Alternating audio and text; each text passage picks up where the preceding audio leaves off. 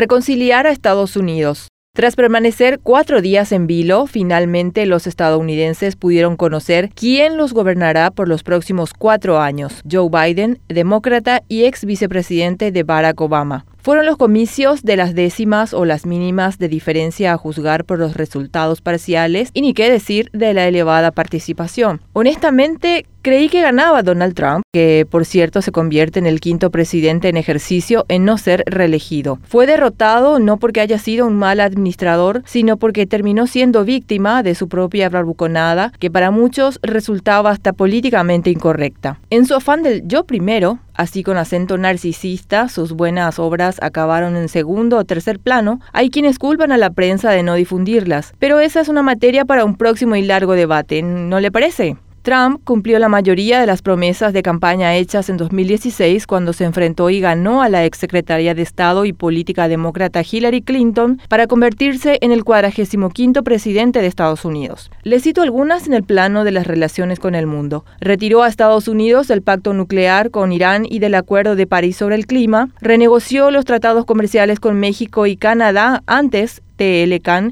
en busca de mayores ventajas para su país. Inició los trámites para la extensión de muros con México. Los primeros kilómetros fueron construidos durante el gobierno demócrata de Bill Clinton sin mucha parafernalia, como sí le gusta a Trump para combatir el ingreso ilegal y no por racista, lo mismo que su política de seguridad nacional con respecto al ingreso de posibles terroristas. Prometió a soldados estadounidenses retirarlos de las guerras en las que francamente Estados Unidos nada tenía que hacer y lo hizo. Como guinda, no podemos olvidar la gran batalla comercial iniciada con la República Popular de China, la comunista, y sus artimañas silenciosas para arrebatarle el liderazgo mundial. Si fueron decisiones buenas o malas, ya es otra discusión pero de nada sirven las buenas obras cuando son mal comunicadas. Biden obtuvo la llave para ingresar a la Casa Blanca tras ganar el apoyo de los estados clave en los que incluso su rival electoral había encabezado preliminarmente en el conteo de votos. Terminaron con números ajustados, no es que Biden sea mejor y que por eso lo hayan votado, estaban hartos de la polarización. Toda jornada eleccionaria, aun cuando se trata de la primera potencia mundial y un país que marca la agenda global con sus decisiones, incluso en Paraguay, deja algunas lecciones que aprender. Ser potencia no solo consiste en la capacidad bélica o económica, sino en la solidez del sistema democrático, en este caso, orgullo de los estadounidenses.